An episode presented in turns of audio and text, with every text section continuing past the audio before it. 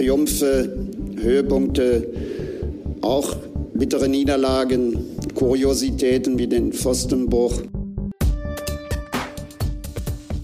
Hallo und willkommen. Einen wunderschönen guten Tag, guten Morgen, guten Abend, wann auch immer ihr einschaltet hier zum Pfostenbruch nach dem 33. Spieltag und dem letzten Auswärtsspiel in der aktuellen Saison. Borussia Mönchengladbach ergaunert irgendwie einen Punkt bei Bayer Leverkusen. Es bleibt allerdings bei nur einem mickrigen Auswärtssieg. Hier ist der Pfostenbruch-Podcast. Ich bin Kevin und grüße Jonas. Hi.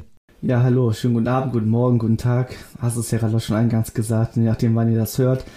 Ja, was soll man sagen nach diesem, nach diesem, nach diesem Spiel in Leverkusen? Ähm, ich, ich bin wieder überrascht, was Borussia dann doch ähm, in vielerlei Hinsicht positiv wie negativ leisten kann. Aber da werden wir jetzt gleich nochmal ja, genauer drauf eingehen, wie wir denn dieses Spiel sehen. Und es gibt noch ganz viele, ganz viele kleine andere Themen, die wir auch noch besprechen werden. Ja, kleine oder große Themen. Wahrscheinlich spielt äh, die äh, Berichterstattung jetzt über das äh, Spiel, die Nachberichterstattung eher eine kleine Rolle, zumal wir ja jetzt auch schon Dienstagabend haben. Definitiv gibt es da Themen, die deutlich mehr uns auf der Seele liegen als diese Partie von Leverkusen gegen Borussia Mönchengladbach, die allerdings am Ende wirklich kurios ausgegangen ist. Also nach der ersten Halbzeit habe ich mit wenig gerechnet, aber noch weniger dann mit äh, einem Punkt Punktgewinn tatsächlich und einem Lars Stindl äh, Equalizer in der 90. Minute. Also man kann endlich mal von Lucky Punch Qualitäten sprechen, aber wir äh, gehen wahrscheinlich am besten chronologisch vor. Müssen natürlich erstmal feststellen, dass wir erstmals mit einer Dreierkette agiert haben. Also Friedrich Elvedi, Itakura erstmals alle drei zusammen in der Startelf. Also wir haben jetzt tatsächlich, glaube ich, in der Saison schon mal innerhalb eines Spiels ähm, auf diese Formation gewechselt, aber es ist relativ neu oder es ist neu, dass wir jetzt von Beginn an so gespielt haben ja, hat, sagen wir mal, hat nicht so ganz gut funktioniert zum Start. Ähm, ähm, ich glaube, bei 0-1 ist da Friedrich ein bisschen hinterhergelaufen, weil auch Rita Kura da irgendwie falsch durch die Gegend gelaufen ist und dann sieht auch Olschowski ganz doof aus beim Gegentreffer. Ähm, ja, also das, das fing ja schon richtig, richtig schlecht an, dafür, dass wir eigentlich gedacht haben, jetzt wird richtig Beton angerührt. Ähm, aber irgendwie hat man das, glaube ich, eher unter den Punkt, wie man es nicht machen sollte, geführt. Ja, muss sich auch für Bayer Leverkusen drei Tage nach dem Spiel gegen die AS Rom wirklich ein bisschen surreal angefühlt haben. Also beide Mannschaften nominell im Beton-Anrührmodus ähm, oder im Buspark-Modus, aber nur eine Mannschaft kann das natürlich und die wird von Jose Mourinho trainiert. Jetzt ist Leverkusen auf eine Mannschaft getroffen, die offen wie ein Scheunentor war. Also muss man ja ganz klar sagen. Also da hat gar nichts funktioniert und die Dreierkette hat über oder die Fünferkette hat überhaupt nicht gefruchtet. Folgerichtig der 0 0 zu 2 Rückstand. Innenverteidigung einfach mit den schnellen Leverkusen dann überfordert, habe ich mir notiert. Und auch Jan Olschowski zweimal unglücklich bis schwach ausgesehen. Also das waren auch nicht die größten Glanzleistungen von ihm. Das war alles sehr passiv. Also ich hatte das Gefühl, dass wir da einfach es geschehen lassen, überhaupt gar keinen Zugriff auf das Spiel bekommen haben. Die Leverkusen einfach schneller als wir waren, demzufolge dann auch. Ja, ich glaube, es ist dann nur dem Glück geschuldet oder wieso auch immer Leverkusen dann gesagt hat, okay, nach der Europa League, klar kann man verstehen, nach, nach diesem Spiel äh, gegen die Roma, dass man vielleicht ein bisschen den Gang zurückfährt, ähm, kann man froh sein, dass da nicht noch mehr dann passiert ist, wie jetzt zum Beispiel in Dortmund der, das der Fall war. Zweite Halbzeit lief dann aus unserer Sicht deutlich besser. Vor allen Dingen in der Defensive hat man weniger zugelassen. Man war konzentrierter unterwegs. Also man hat da die Reihen förmlich echt geschlossen bekommen, weitestgehend. Offensiv war zumindest dann auch Feuer auf dem Platz äh, mit Lars Stindl. Und wir hatten ja sogar eine Torchance beim Stand von 2 zu 1. Äh, Lars Stindl, da muss er eigentlich das 2 zu 2 machen. Würde ich jetzt mal ganz äh, kurz bewusst vorneweg erzählen, weil die beiden Tore, die wir machen, entstehen ja nicht aus eigenen Torchancen. Ja, es war schon wirklich ein Kuriosum. Also, also ich erinnere mich eigentlich eher viel mehr an dieses Tor, das dann ähm, Amiri durch den Rückpass auf Tyram ermöglicht, der irgendwie anscheinend gar nicht zurückgelaufen ist, nachdem ein Angriff fehlgeschlagen war. Ja, eigentlich fast schon selbst überrascht, dass der Ball überhaupt zu ihm kam. Legt ihn dann ab und Stille macht den Treffer. Also ich erinnere mich jetzt an nicht viele Szenen, wo ich jetzt ähnliches jemals erlebt hätte. Ich habe nur so ein, du hast es glaube ich bei Twitter geschrieben, dieses Spiel, ähm, dieses berühmte 5 zu 3 äh, gegen Hannover, also im Borussia Park. Da sind ja auch so viele kuriose Eigentore passiert in einem es drei an der Zahl und das hatte ich mir auch so ein bisschen daran erinnert. Also es waren absolute Kacktore in Zeiglers äh, Tenor, als mal sagen zu wollen. Ähm, genauso auch wieder das, der Treffer davor, also wie Bakker da ähm, den Ball da Richtung Mitte schiebt. Ja, crazy. Und dann verdeckt sie den falsch an und ähm, Hofmann kann einschieben. Ja, das waren in der Tat äh, Tore für Arndt Zeigler. Gerade das 2-2 äh, völlig wild. Also Markus Thuram, wir können ja fast froh sein, dass er lauffaul, wie er ist, erstmal im Netz hängen geblieben ist und dann sich um Lukas Radetzky herumgestielt hat. Also Sowas habe ich schon ewig nicht mehr gesehen, aber nehmen wir gerne mit. Am Ende ist es ein 2 zu 2. Am Ende gab es aber dann noch einen Aufreger und zwar dieses Brutalo-Foul von Piero Hinkapi an Julian Weigel. Da bin ich ja echt froh, dass das halbwegs glimpflich ausgegangen ist. Ja, also er kann vom Glück reden, dass das Bein halt nicht standhaft auf dem Boden war, sonst wahrscheinlich wäre alles durch gewesen. Also so dermaßen in dem Tempo offene Sohle auf die Wade war es ja quasi, so, so seitlich drauf. Also da kann schon sehr viel kaputt gehen. Ähm, umso mehr wundert es mich, dass das nur drei Spielesperre gibt. Also ich frage mich dann auch, was für mildernde Umstände da äh, zum Tragen gekommen sind oder ob das so diese das Standardverfahren ist. Ich meine, er ist auch kein unbeschriebenes Blatt. Ich glaube, er hat schon zwei Platzverweise die Saison gehabt. Glaube ich, mit, zumindest mit Gelb-Rot, wenn ich mich komplett täusche. Selbst wenn ich das jetzt, selbst wenn das nicht stimmt, was ich gesagt habe, es ist trotzdem im Verhältnis zu dem, zum Beispiel wie Benzebaini jetzt mit äh, den Spielensperre, äh, zwei Spielensperre belegt wurde, ist es halt, also es ist kein Maßstab. Also drei Spiele für so einen Horrorfoul sind mir echt zu wenig. Ich würde da eher für mindestens vier, fünf plädieren fünf, sechs Spiele waren für das Foul wirklich drin, zumal es ja überhaupt keine, wie du sagst, mildernden Umstände gibt. Also er rauscht da unfassbar mit, mit äh, Feuer rein und nimmt natürlich eine Verletzung billigend in Kauf. Die Leverkusener haben ja ganz, ganz billig zwei Punkte aus den Händen gegeben und dann rauscht er da rein. Also man kann wirklich froh sein, dass Julian Weigel ja auch ein Mann mit, mit einer Vorgeschichte und Verletzung, dass der jetzt wirklich heil geblieben ist und höchstens jetzt dieses Spiel gegen Augsburg dann vielleicht verpassen wird. Aber selbst da gibt es ja noch eine Möglichkeit für Julian Weigel. Ja, vor allem, weil das so kurz vor Schluss passiert ist und dann noch so quasi im Mittelfeld, wo, ja, da ist es überhaupt nicht notwendig, also gewesen, so überhaupt auf die Idee zu kommen, da so in den Zweikampf einzusteigen. Also in jeder Hinsicht einfach, also diese drei Spiele Sperre viel zu wenig. Am Ende also durchaus erhitzte Gemüter bei den Leverkusenern. Wir nehmen den Punkt dankbar mit, stehen jetzt zumindest bei 40 Zählern. Vergrößert auch die Chance, dass wir zumindest noch vor dem FC landen, aber dazu später mehr, wenn wir über den letzten Spieltag sprechen. Lass uns nochmal bei Leverkusen bleiben und äh, vor allen Dingen jetzt über das sprechen, was nach dem Spiel dort noch so gesagt wurde, denn es gab ja durchaus ein viel zitiertes Interview von und mit äh, Christoph Kramer der ja äh, überraschenderweise, äh, kann man vielleicht für argumentieren, mal wieder den Vorzug bekommen hat vor Flo Neuhaus übrigens, also Chris Kramer mal wieder von Anfang an im Spiel gewesen und am Ende hat er ein Interview gegeben, was jetzt, ich sag mal, doch relativ deutlich war, wo er im Prinzip gesagt hat, dass man zweieinhalb Jahre wirklich blutleer und schlecht agiert hat und unter den eigenen Möglichkeiten geblieben ist. Da kann man natürlich sagen, das ist genau das, was wir seit zweieinhalb Jahren kritisieren. Stimmt, ich habe mich im Nachgang nur gefragt, wieso es ausgerechnet jetzt macht. Also im Endeffekt hätte er dieses Interview auch schon vor vielen Wochen, vor Monaten mal geben können. Also dass er auch vor allem mal sich und die Mannschaft in die Pflicht nimmt. Das hat man ja auch jetzt von Seiten ja, Farkes jetzt auch quasi nicht gehört. Und auch Wirkus hat das ja auch sich gespart ähm, im Zusammenhang, wenn man überlegt, was damals bei Hütter da schon deutlich gesagt wurde, dass die Mannschaft in der Pflicht ist. Also das kam mir so vom Zeitpunkt her so ein bisschen merkwürdig vor. Ähm, man kann es sich aber so ein bisschen, oder zumindest habe ich es mir so erklärt, ähm, natürlich hat er so ein gewissen, gewisses Eigeninteresse in der ganzen Situation. Ähm, er hat da schon viel Schönes gesagt, da kann ich ihm auch wirklich zustimmen, mit der Mannschaft in die Pflicht nehmen. Was ich jetzt nicht so treffend fand, war ähm, ja im Endeffekt, dass er so ein bisschen das Trainerthema so beiseite geschoben hat, nach dem Motto, dass die Trainer ja keine Rolle gespielt hätten. Und ist halt nur, also vor allem der Fokus ja auf die Mannschaft, das ist ja absolut richtig, aber das, dass die Trainer halt keine Rolle gespielt haben bei der ganzen Sache, ist ein bisschen falsch.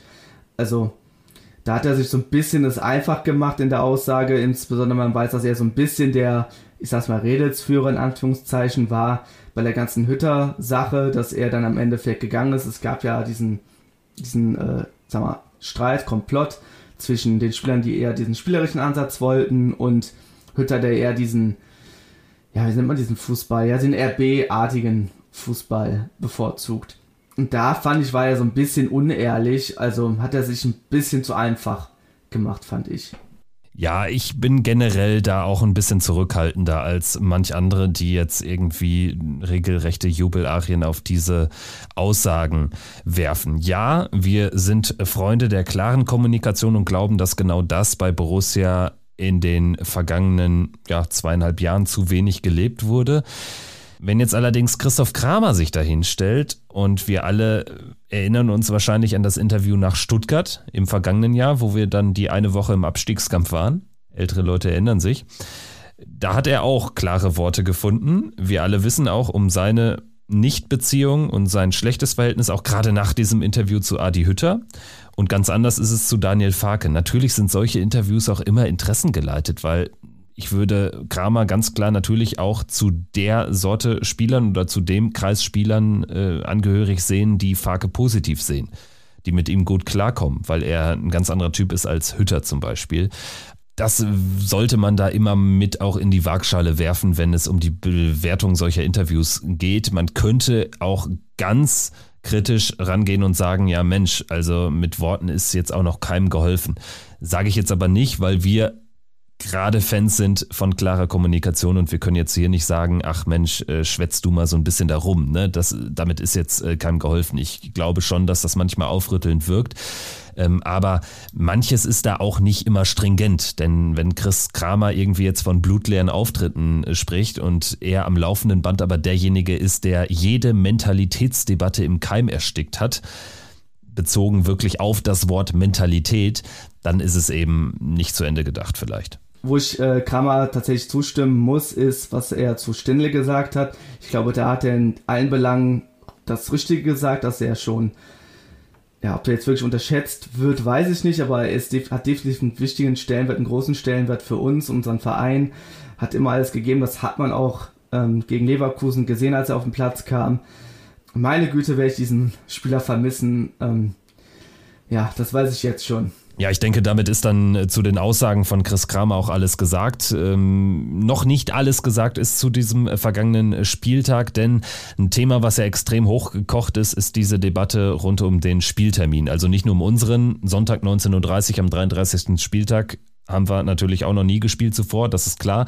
Aber insgesamt um die Ansetzung am 33. Spieltag, der Spieltag zerstückelt ich frage mich da schon, warum diese Debatten, die ja jetzt wirklich von vielen Seiten befeuert wurden, warum die immer erst dann kommen, wenn es zu spät ist. Weil ich kann mir nicht vorstellen, dass die DFL die Vereine vor ein paar Jahren, als das entschieden wurde, dass man jetzt nur noch den 34. Spieltag wirklich äh, zeitgleich austragen lässt, dass man die Vereine von DFL-Seite damals nicht gefragt hat. Also da hätte man ja auch schon mal was kritisieren können. Jetzt, wo es an allen Ecken und Enden der Tabelle spannend ist, da fällt es auf einmal den Leuten auf. Also das finde ich ein bisschen heuchlerisch. Heißt nicht, dass ich äh, das gut finde, dass der Spieltag zerstückelt ist. Ich erinnere mich auch sehr gut daran, dass ich das damals, als das umgestellt wurde, auch nicht so toll fand.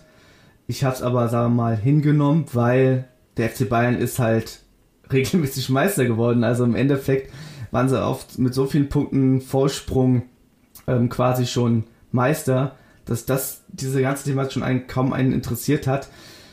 Thema Abschiedskampf, da muss man es natürlich ein bisschen anders sehen, äh, mit dem Nachziehen können und so weiter. Finde es aber auch ein bisschen merkwürdig, dass diese ganze Debatte jetzt so dermaßen hochkocht. Ich habe auch so ein bisschen das Gefühl, dass es ein bisschen von gewissen Vereinen ähm, geleitet wird, die das jetzt einfach als Chance sehen, dass man es jetzt machen kann. Aber auch so wie du es gesagt hast, damit ist halt wirklich authentisch und ehrlich wird, hätte man es einfach mal was eher machen können.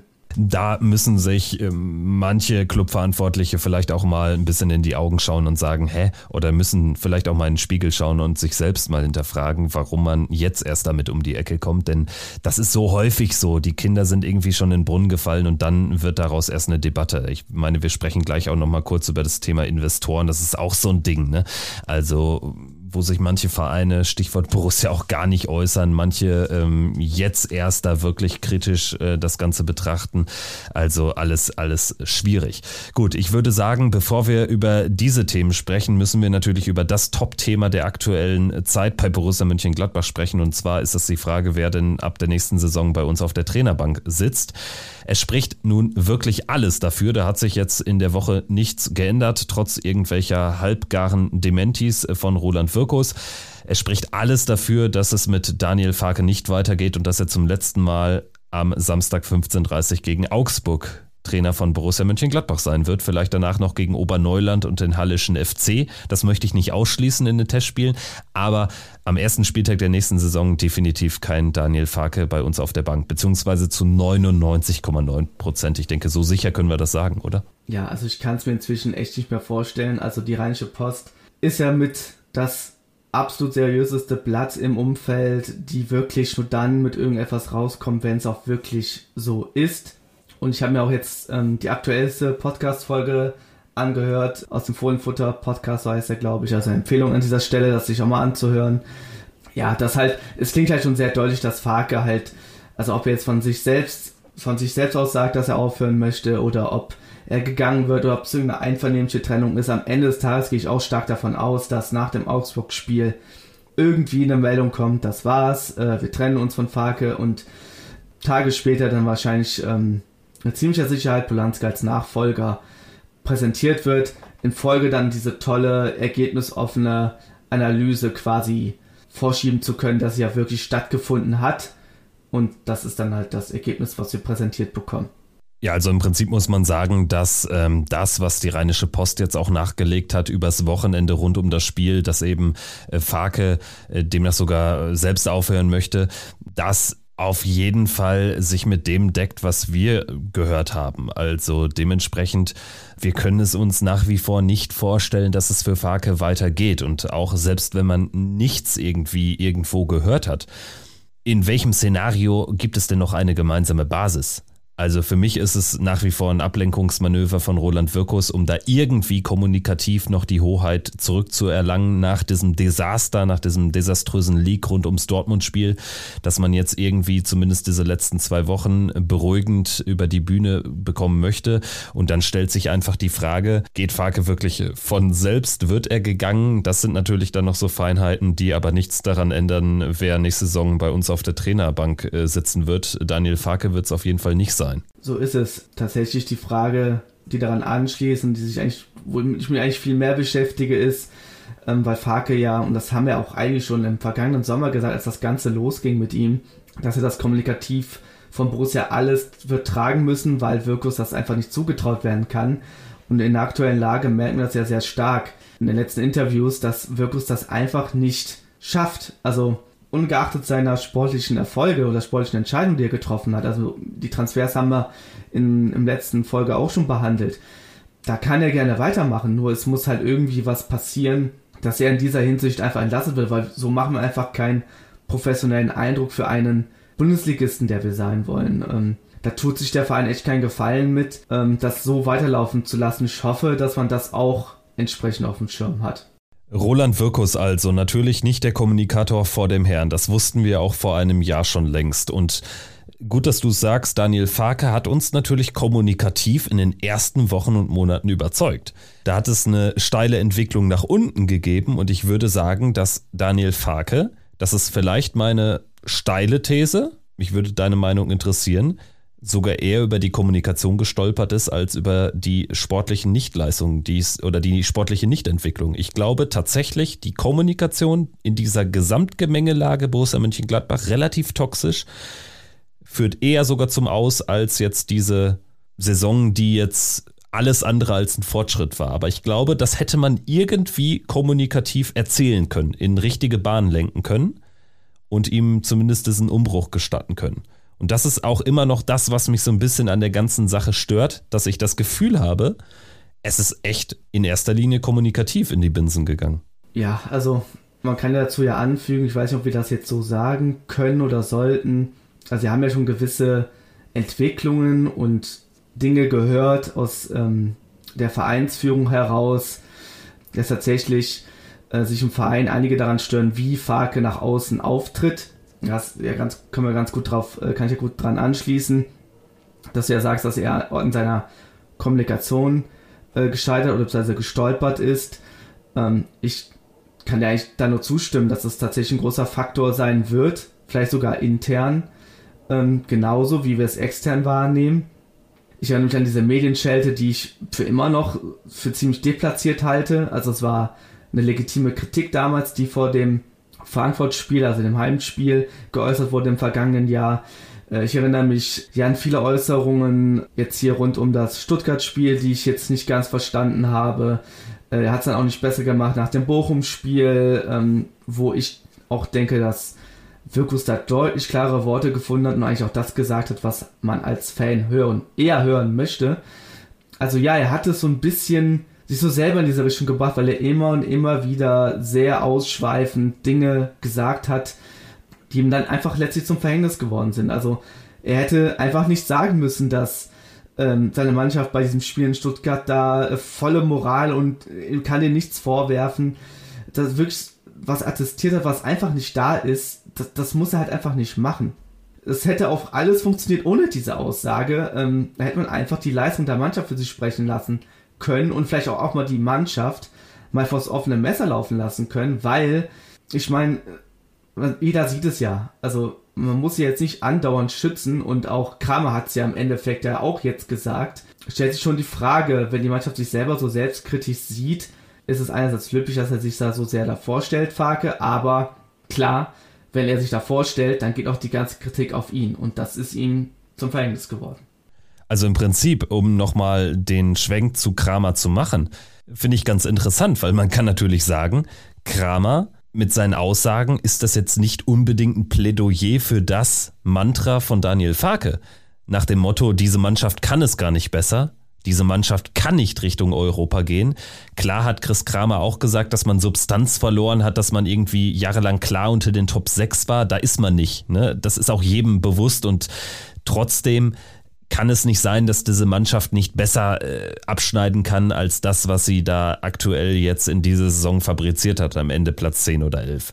Und dementsprechend ist ja Chris Kramer vielleicht dann kommunikativ sogar Daniel Farke ein bisschen in den Rücken gefallen jetzt zuletzt. Ne? Ändert nichts mehr an der Sachlage, ob, ob äh, Farke da jetzt im nächsten Jahr auf der Bank sitzt oder nicht. Ne? Das äh, möchte ich jetzt da nicht in Zusammenhang bringen. Nur es ist am Ende doch recht entlarvend, finde ich. Und du hast eben zum Beispiel auch nochmal diese PK vor Frankfurt genannt, die wirklich weird war, wo damals noch die Mehrheit gerade so bei Twitter eher pro Farke war und sagt, ja, endlich Tacheles geredet in meinen Augen hat man immer in den falschen Momenten dann auch zu solchen Mitteln gegriffen und in den falschen Momenten die Mannschaft auch in Schutz genommen, zum Beispiel Stuttgart. Ein erstes Anzeichen dafür gab es aber auch schon nach dieser 5 zu 1 Pleite bei Aufsteiger Werder Bremen. Eine Niederlage, die ähm, kommunikativ in einer Art und Weise begleitet wurde, mit Entschuldigungen wurde um sich geschmissen. Das fand ich damals schon schräg. Das fand ich damals schon nicht cool. Das hat natürlich dazu geführt, dass ein Teil der Bubble irgendwie sagte, ja, so nach dem Motto, lieber kriegen wir jetzt einmal die Hütte richtig voll und wir gewinnen die nächsten Spiele dann ähm, ein paar Mal mehr, irgendwie knapp 2-1 und äh, lassen uns dann einmal hier von Bremen den Arsch versohlen. Also mich hat es kommunikativ von Monat zu Monat weniger abgeholt. Und ich verstehe Daniel Farke auf einer gewissen Weise auch nicht, weil es ihm ja auch PR-mäßig nicht hilft wenn er sich andauernd vor die Mannschaft wirft. Das hilft ihm dann bei seinen Stammspielern, also generell, das geht gar nicht um Gladbach, aber wenn er das immer so macht, dann hat er, glaube ich, immer das Glück, dass er eine sehr folgende Mannschaft, eine folgende Startelf hat. Aber der Rest, der stellt sich, glaube ich, nicht hinter Daniel Farke und vor allen Dingen nicht äh, die, die Scharen an Fans von Traditionsvereinen, wenn es nicht läuft. Weil wenn er andauernd quasi eher das Schuld bei Erwartungshaltung und im Umfeld sucht und nicht bei den Spielern, dann macht er es sich schwierig. Ja, wir haben ja alle Champions League erwartet. Also daran habe ich mich auch sehr auf, dass er das immer wieder gebracht hat. Und ich auch irgendwann nicht mehr wusste, woher er das eigentlich hernimmt. Vielleicht sagt ihm auch einfach mal jemand im Verein, dass das halt einfach nicht stimmt. Darüber hinaus muss man auch sagen, wir wissen ja auch so ein bisschen aus den Aussagen des Spieler heraus, dass sie ja Europa schon ins Ziel genommen haben, zumindest Platz 7. Das haben Itakura, ähm, Stindel, Neuhaus, ähm, Hofmann, meine ich auch, haben das alle in Interviews ein bisschen immer durchblicken lassen, dass man schon noch ein maximales Ziel hatte in der Saison. Und ich hatte auch das Gefühl, du hast ja auch gerade dieses nochmal diese Medienschelte von dem Frankfurt-Spiel nochmal angesprochen. Also es ist echt wirklich ein falscher Zeitpunkt gewesen. Da habe ich auch damals äh, zugestanden. Da habe ich eins auch richtig auf den Deckel bekommen, weil die Kritik war ja nicht überzogen damals und sie war auch legitim. Und Borussia stand ja auch gar nicht so schlecht da. Also muss man auch ganz ehrlich sein. Nur es war halt absolut legitime Kritik zu dem Zeitpunkt. Und ich habe dann mit der Zeit so das Gefühl bekommen, es lief dann halt immer schlechter. Und die Kommunikation ist halt auf diesem Niveau ähm, dieser Erwartungshaltung geblieben. Und man ist immer weiter so ein bisschen zurückgegangen von der Erwartung her, obere Tabellenhälfte, also erst äh, Einstelligkeit, dann gehen wir runter Richtung sicheres Mittelfeld, stabile Saison, dann gehen wir runter 7 bis 12.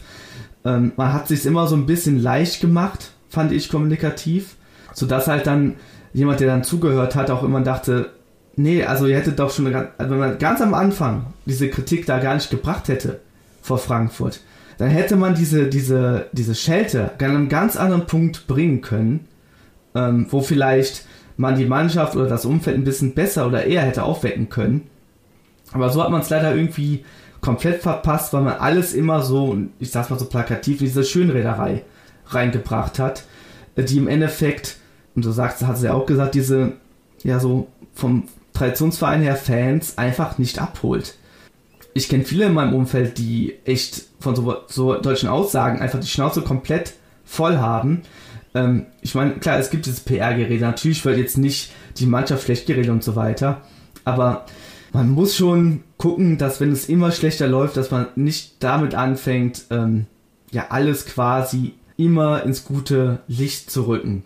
Also da war ich schon eigentlich froh, dass jetzt Farke zum Beispiel jetzt nach dem Spiel in Dortmund mal ein bisschen deutlicher wurde, weil das war ja längst überfällig. Es kann ja, ne, also wann hätte dann der Kneipe irgendwann kommen sollen? Also am drittletzten Spieltag ist auch richtig spät. Ja, also ich glaube, der Punkt ist gemacht. Es, es war halt wirklich, er hat halt immer die falschen Zeitpunkte gewählt und ich finde auch die ganze Erwartungshaltung, Thematik wurde nie wirklich richtig gut moderiert. Nein, es waren einfach falsche Fakten. Es wurde äh, permanent so dargestellt, als wäre Borussia letzte Saison tief im Abstiegskampf äh, verwickelt gewesen über Wochen und Monate. Und am Ende muss man sich das echt nochmal auf der Zunge zergehen lassen. Wir werden definitiv weniger Punkte haben als unter Adi Hütter. Und es wurde mantraartig äh, vorgetragen, dass es darum geht, den, den, den, äh, fast den freien Fall zu stoppen. Ne? Und am Ende sind wir womöglich sogar noch einen Platz schlechter als im Vorjahr. Auch das kann ja äh, tatsächlich so bleiben, wenn die Tabelle auch nach dem 34. Spieltag noch so ist, wie sie jetzt ist. Also dementsprechend in meinen Augen Daniel Farke kommunikativ wirklich hat er nicht populistisch agiert, im Gegenteil, das kann man ihm positiv auslegen, aber ich glaube, er hat den Verein kommunikativ nicht verstanden. Und er konnte nicht irgend, er konnte irgendwie im Misserfolg nicht mehr so die richtigen Drähte ziehen und ist dann nie wieder rausgekommen. Und anders als Hütter ist er tatsächlich gegen Bochum ausgepfiffen worden, also äh, Pfiffe gegen Adi Hütter habe ich nicht vernommen. Natürlich hatten wir auch so ein bisschen noch Corona ähm, als, als Thema in der Saison, dementsprechend die Stadien auch nicht so voll immer, aber das ähm, ist dann auch schon eigenverschuldet, denn das ist eine Sache von Kommunikation. Und stattdessen wirft er manchmal dann sogar einzelne Spieler unter den Bus in einer Art und Weise, die dann wiederum auch fragwürdig war. Friedrich Ngumu. Tatsächlich, ähm, ja, es stimmt. Also er hat, die, er hat diese Ziele ja angesetzt, ähm, hier, du hast es gerade genannt, mit ähm, möglichst besser zu punkten, wie in der Vorsaison, wie unter Adiota. Er hat ja im Endeffekt über die ganze Saison hinweg immer wieder andere Ziele so gesteckt, um dann irgendwas noch möglichst zu erreichen. Das meinte ich gerade eben auch äh, im längeren Plädoyer. Ähm, das hat er halt auch immer wieder verpasst. Er hat sich quasi immer so selbst den Stock in die Speichen gelegt, weil er immer wieder ein neues Ziel formulierte, nachdem das alte verpasst wurde. Und das hat er wiederum dann ähm, verpasst, nachdem er das kommuniziert hat. Sodass natürlich auch der Eindruck entsteht, dass er am Ende der Saison, wenn man, den, wenn man das alles mal so rekapituliert, dass quasi von dem, was er von Beginn an bis, sagen wir mal, vor ein paar Wochen gesagt hat, alles einfach verpasst wird. Also Ähm, defensive Stabilität, da muss man auch drüber reden, das wird vermutlich auch nichts. Wahrscheinlich wird es ein, ein Dreh von, wenn jetzt auch Augsburg ein Tor schießt, sind es vielleicht noch vier Tore Unterschied zur Vorsaison. Also da kann man jetzt auch nicht von einem riesen Fortschritt sprechen im Endeffekt. Ähm, die ganze Geschichte, das haben wir gerade gesagt, Vorsaison besser abschließen wird auch nicht funktionieren. Ähm, Stabilität hat auch nicht funktioniert. Stimmung kippen ins Positive, nicht ins Negative, hat auch nicht funktioniert. Und so ist das die ganze Saison so durchgelaufen. Man hat sich an vielen Dingen immer lang, entlang gehangelt, aber immer weiter die Erwartungen so ein bisschen runtergeschraubt. Aber eigentlich hat man jedes Mal wieder enttäuscht. Ja, das ist halt dann Farke zum Verhängnis geworden. Und ich glaube auch, dass das intern nicht so gut rüberkommt. Also, wenn er dann natürlich sich hinsetzt und eine neue Saison planen will und Argumente für sich sucht, da kann man jede PK einfach mal abspielen und sagen, hey, du hast auch das gesagt und das gesagt. Ähm, klar, dann hat er nicht mehr viele Argumente für sich selbst und seine Arbeit, wenn ja, er solche Äußerungen dann immer wieder trifft, die ja, ihn dann selber zu Fall bringen. Stichwort intern, ich würde dann das Feld äh, gerne mal so ein bisschen erweitern, äh, von Daniel Wake, Wake wegkommen, weil es da auch ein großes Kommunikationsproblem gibt, wenn nicht sogar das größte generell. Es umfasst einmal unseren nach außen hin auftretenden Geschäftsführer Sport Roland Wirkus. Es umfasst aber im Prinzip die gesamten Gremien, also das Präsidium quasi nicht existent. Heute kommt Rainer Bonhoff mit einem Vereinsinterview um die Ecke, was auch keinen abholt und eher dann für Gelächter sorgt und auch dann faktisch äh, vor Fehlern trieft, wo es heißt, äh, es geht um Platz 10 und damit um mehr Fernsehgeld. Bringt uns übrigens nur was, wenn Frankfurt noch auf Platz 9 abrutscht. Aber das nur am Rande.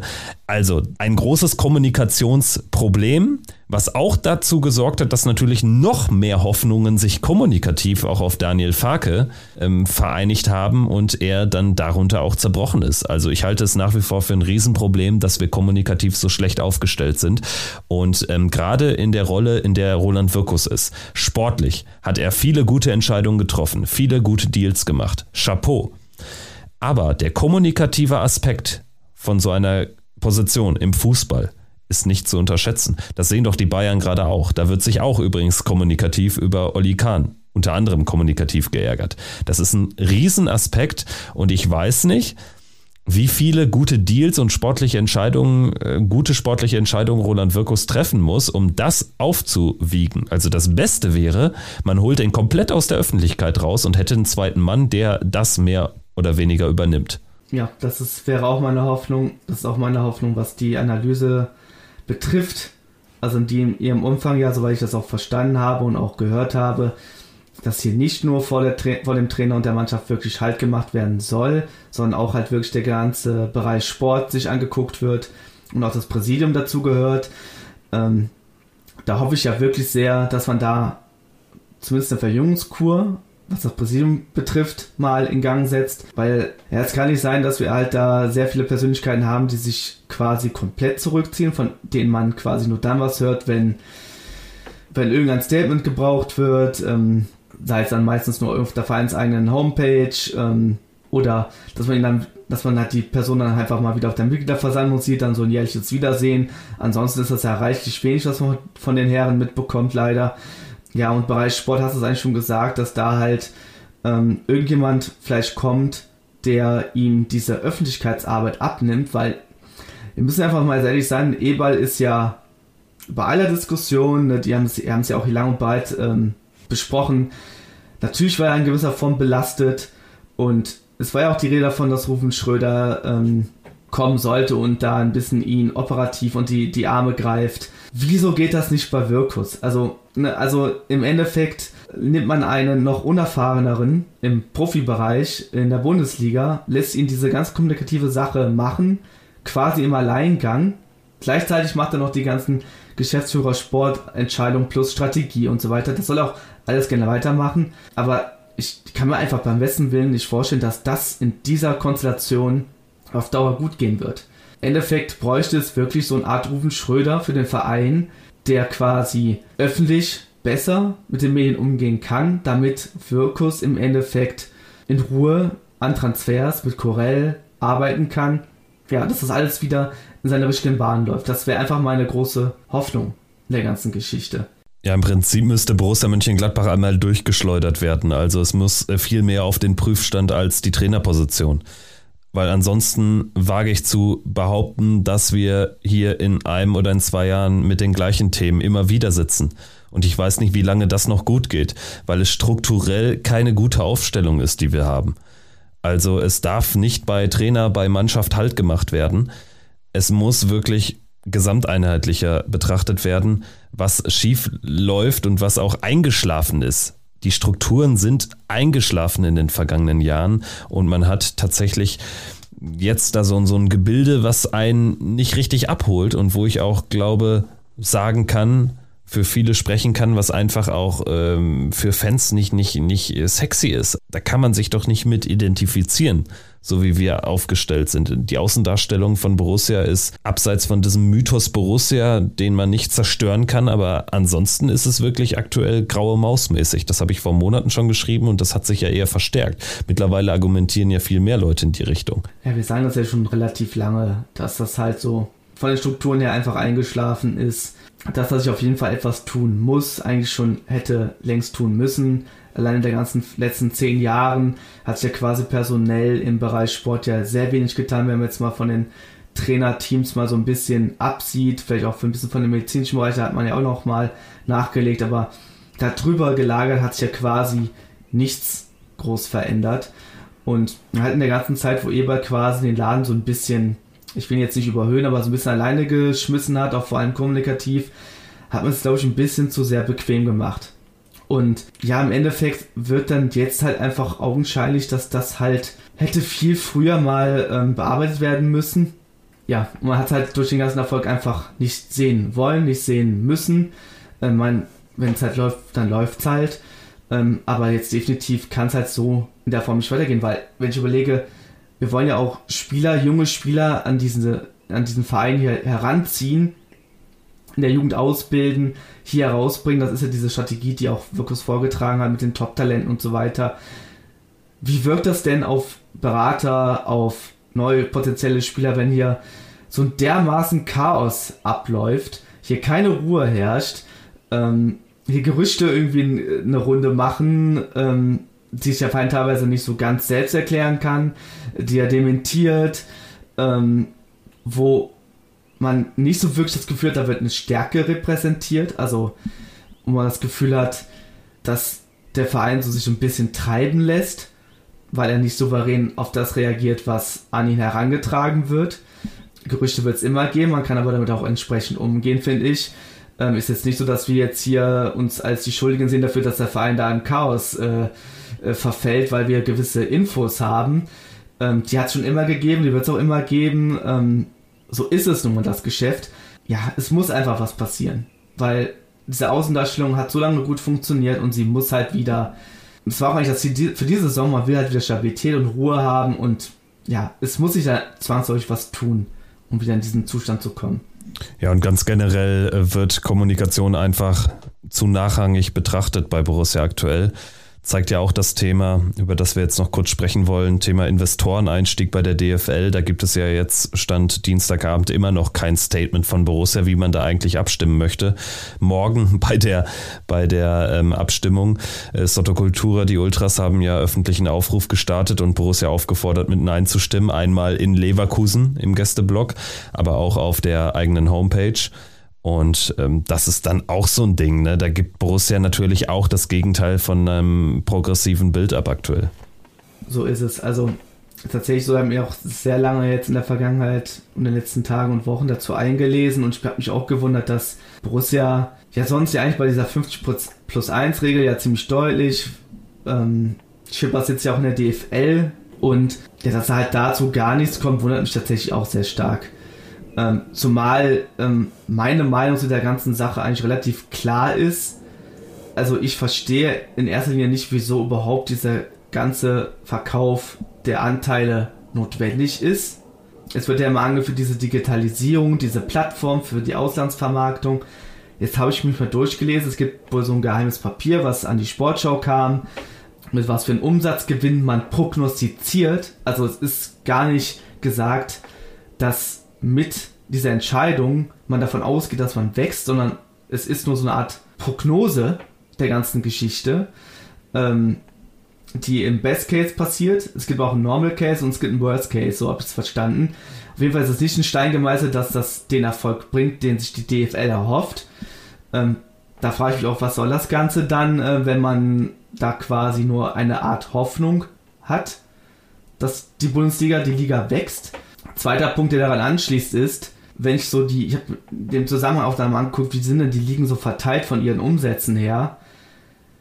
Da verstehe ich den Punkt noch weniger dann, weil im Endeffekt bewegen sich Spanien, Italien, Deutschland, ich habe auf Statistik geguckt, vielleicht straft mich diese Statistik lügen, aber da sah es schon so aus, dass diese Ligen alle nah sehr beieinander sind, außer die Premier League.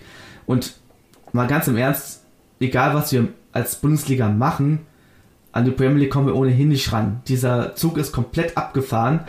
Also da, das kann auch nicht der Grund sein, wieso man das macht.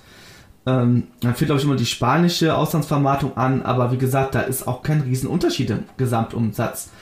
Ähm, man hat wohl immer noch dann die Sorge, dass man da abgehängt wird. Ich sehe es irgendwie nicht so, was es dann rechtfertigt, diese Anteile zu verkaufen. Und der letzte Punkt ist, diese ganze Verteilung von diesem Geld, was da eingenommen wird, finde ich hochproblematisch, ehrlich gesagt. Also, wir haben schon über die TV-Tabelle gesprochen, wie die Gelder verteilt werden. Das soll ja nach demselben Schema passieren, was im Endeffekt bedeutet, dass vor allem die großen Vereine in Deutschland davon profitieren werden. Also heißt Bayern, Dortmund, Leipzig, Leverkusen, die werden sich das große Geld einstecken und die anderen Vereine in der DFL werden proportional weniger davon haben, insbesondere weil ähm, das Geld, vor allem für schwächere Vereine, die eine schwache Infrastruktur haben, die das Geld da reinstecken müssen, nämlich, und also von den 60% von diesem Gesamteinnahmen, die sie da generieren durch die Anteile, und die Vereine, die schon gut aufgestellt sind, die dürfen das Ganze schön in Spieler und den Kader pumpen. Heißt, auch das ist nochmal ein Vorteil für die großen Vereine, die schon gut aufgestellt sind. Die können nochmal mehr in die Kader reinpumpen, was nochmal das ganze Verhältnis zwischen Top-Verein und den Vereinen, die dahinter stehen und denen, die jetzt zweite Liga Abschiedskampf stecken, die Kluft noch größer wird. Das ist meine große Befürchtung deswegen halte ich absolut nichts von diesem Anteilsverkauf. Ich weiß nicht so ganz, was das Ganze soll. Also ich sehe den ganzen Nutzen nicht für das, was man dafür aufgibt. Ja, ich würde sagen, dann lass uns einen Haken dahinter machen und noch ganz kurz über das letzte Spiel sprechen, was natürlich mit Lars Stindl im Mittelpunkt bestritten wird. Ich hoffe, er bekommt jetzt nochmal einen Startelf-Einsatz, wobei natürlich er gerade als Joker eminent gut unterwegs ist aktuell. Also vielleicht spricht das ja dann sogar eher für die Joker-Rolle, wenn man die äh, Torschützenwahrscheinlichkeit erhöhen möchte. Aber ich denke, jetzt im letzten Spiel gegen den FC Augsburg, für den es ja noch um äh, die Vermeidung der Relegation geht, da sollte ein Startelf-Mandat drin sein. In der Startelf werden sicherlich auch Markus Thuram und Rami Benzebaini stehen. Da wird der Abstand der Abschied aber natürlich ein bisschen ähm, weniger emotional ausfallen, um es mal so auszudrücken. Ja, genau das erwarte ich auch. Ich habe es ja schon in den vergangenen Wochen immer wieder gesagt, ähm, dass ich so hoffe, dass das ein würdiger Abschied für Lars Stindl wird. Seitdem halt klar war, dass er in, zurück in die Heimat geht. Ähm, was dann mit Tiram und Benzemani passiert, das äh, wird wahrscheinlich nicht so ablaufen. Ich bin auch gespannt, was bei Farke dann noch passiert. Ähm, aber das interessiert mich erst alles so zweitrangig. Am Ende des Tages geht es mir halt nur um Lars Stindl. Ähm, dass man das ordentlich rüberbringt, dieses Spiel gegen Augsburg. Hier nicht irgendwie eine Larifari-Vorstellung macht. Und das dann halt in diesen schönen neuen Trikots dann auch abbindet. Und am Ende das hoffentlich ein schöner Abschied wird mit ähm, Stinde dann in der Kurve und alle feiern ihn, die Mannschaft, was auch immer man an, an dieser Saison halt dann feiern kann. Ähm, ja, ich hoffe einfach dann auf einen schönen Fußballnachmittag für alle Fußballfans. Findest du die Trikots wirklich schön, die neuen Heimtrikots? Ich habe es ähm, sehr ironisch verpackt. Ich bin erstmal gar kein Fan von diesem Kragen oder generell von Kragen an Trikots überhaupt kein Fan. Das war in dieser ganzen Lotto-Phase, als der Ausrüster war, gab es ja fast gang und gäbe mit diesem Kragen. Ich finde die scheußlich. Ähm, ansonsten, wenn man das alles mal ausblendet mit dem Kragen, finde ich eigentlich, ist es ein schönes Trikot, wenn auch kein, wo ich jetzt sage, das ist jetzt spektakulär. Es ist halt weiß mit ein paar Applikationen. Ja, also ohne den Kragen wäre es wirklich gut, weil nicht überladen und weil wirklich tatsächlich der Sponsor sich natürlich einfach äh, deutlich besser irgendwie in dieses Trikot fügt als irgendwie so ein, so ein Riesenbalken in Gelb. Das ist ja eh alte Kamelle, aber ja, der Kragen gefällt mir halt gar nicht. Also das ist kein Trikot, was ich jetzt unbedingt gerne trage. Auch so vom Tragekomfort finde ich Kragen schrecklich und ganz generell. Also irgendwie so gefühlt in so einem Polo-Shirt rumzulaufen, stelle ich mir als äh, Spieler auch nicht äh, so cool vor. Aber gut, das müssen andere Leute entscheiden. Dann würde ich sagen, machen wir einen Haken hinter. Ich bin auch ziemlich äh, geschafft jetzt nach dieser Folge, nach dieser Woche und ähm, bin froh, wenn wir irgendwann dann mal wieder normaleren Zeiten entgegenlaufen. Also danke fürs Zuhören und bis zum nächsten Mal. Macht's gut. Tschüss. Ciao. Triumphe, Höhepunkte, auch bittere Niederlagen, Kuriositäten wie den Pfostenbruch.